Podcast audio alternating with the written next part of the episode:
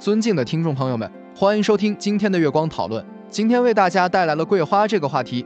桂花是一种常见的芳香植物，属于木犀科常绿乔木或灌木，是一种珍贵的园林花卉。桂花的花期在秋季，花朵小而密集，呈黄色、橙色或淡白色，具有浓郁的香气。桂花在中国传统文化中被赋予了崇高的象征意义，被视为吉祥、荣誉和谦虚的象征。除了观赏价值之外，桂花还具有很高的医用价值。在中医学上，桂花被用于治疗多种疾病。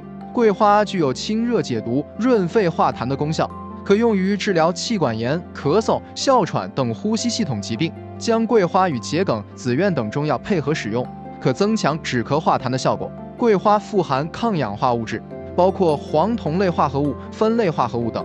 这些物质具有强大的抗氧化作用，可以抵抗自由基的侵害，预防心血管疾病和延缓衰老。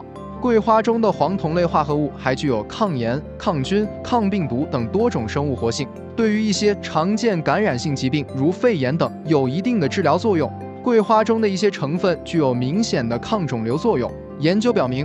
桂花粗提物能够抑制肿瘤细胞的生长和扩散，对多种癌症如肝癌、胃癌、乳腺癌等具有一定的治疗作用。桂花还可以改善消化系统功能，其富含的膳食纤维能够促进肠道蠕动，缓解便秘。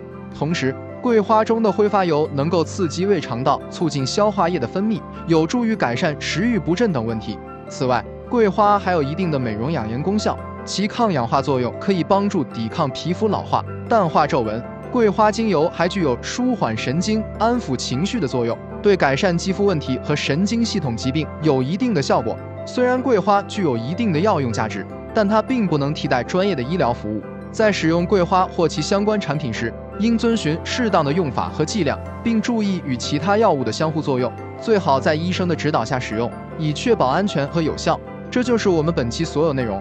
大家也可以通过微信公众号搜索“大明圣院”了解其他内容，Apple 播客或小宇宙搜索“荣正法师”。感谢大家的收听，我们下期再见。